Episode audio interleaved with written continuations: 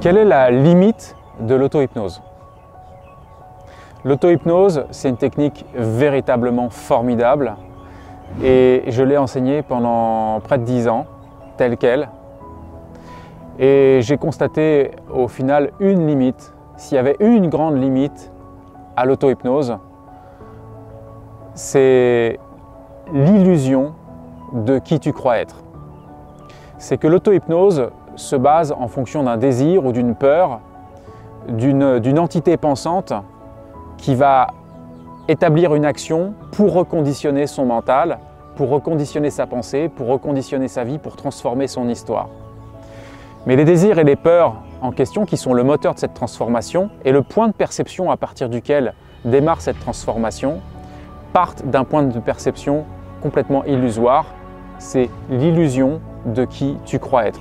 Ce que certains vont appeler le faux self, le faux soi, euh, l'ego, finalement l'obstacle lui-même.